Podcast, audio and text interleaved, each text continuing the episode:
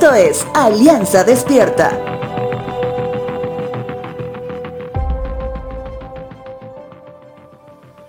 Si te pregunto el día de hoy qué es el amor, ¿podrías responderme? Posiblemente sí, ¿verdad? Un adolescente diría que es esa sensación donde el estómago parecería tener mariposas. O un adulto podría decir que al ver los hijos de su hija siente el verdadero amor.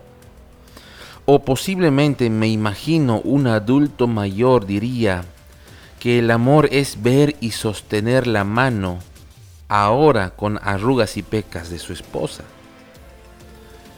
Pienso que todo ello sí podría ser considerado como expresiones de amor. Sin embargo, ninguno de ellos se libra del subjetivismo, ya que usualmente solemos amar a nuestra manera y no amamos como quien es el emisor del amor en su más pura esencia.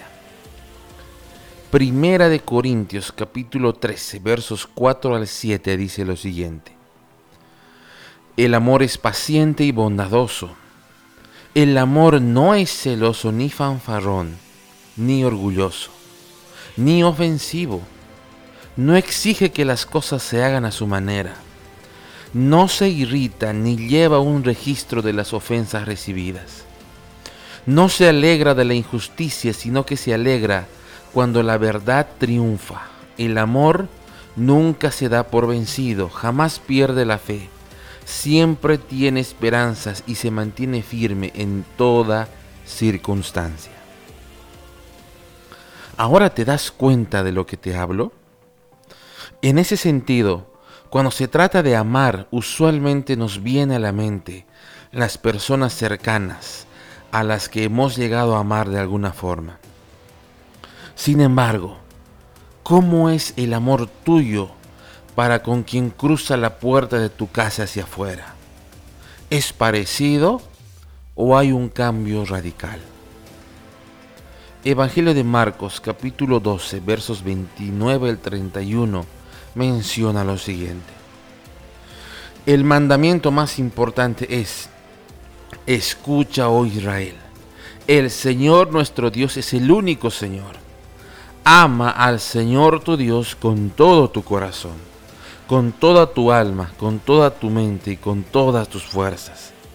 El segundo es igualmente importante, ama a tu prójimo como a ti mismo. Ningún otro mandamiento es más importante que estos. Nuestro prójimo por definición es quien se encuentra a tu lado, en el vehículo, en el trabajo, en la calle, en tu lugar de estudios. Y son ellos a quienes Dios nos manda también a amar como Él lo hace, que es igual de importante. Hoy te animo a que conozcas más del amor veraz de Dios y ames a todo prójimo tal y como Dios te ama a ti. Te dejo con la siguiente frase. Señor, enséñanos a amar a todos como tú nos amas a nosotros.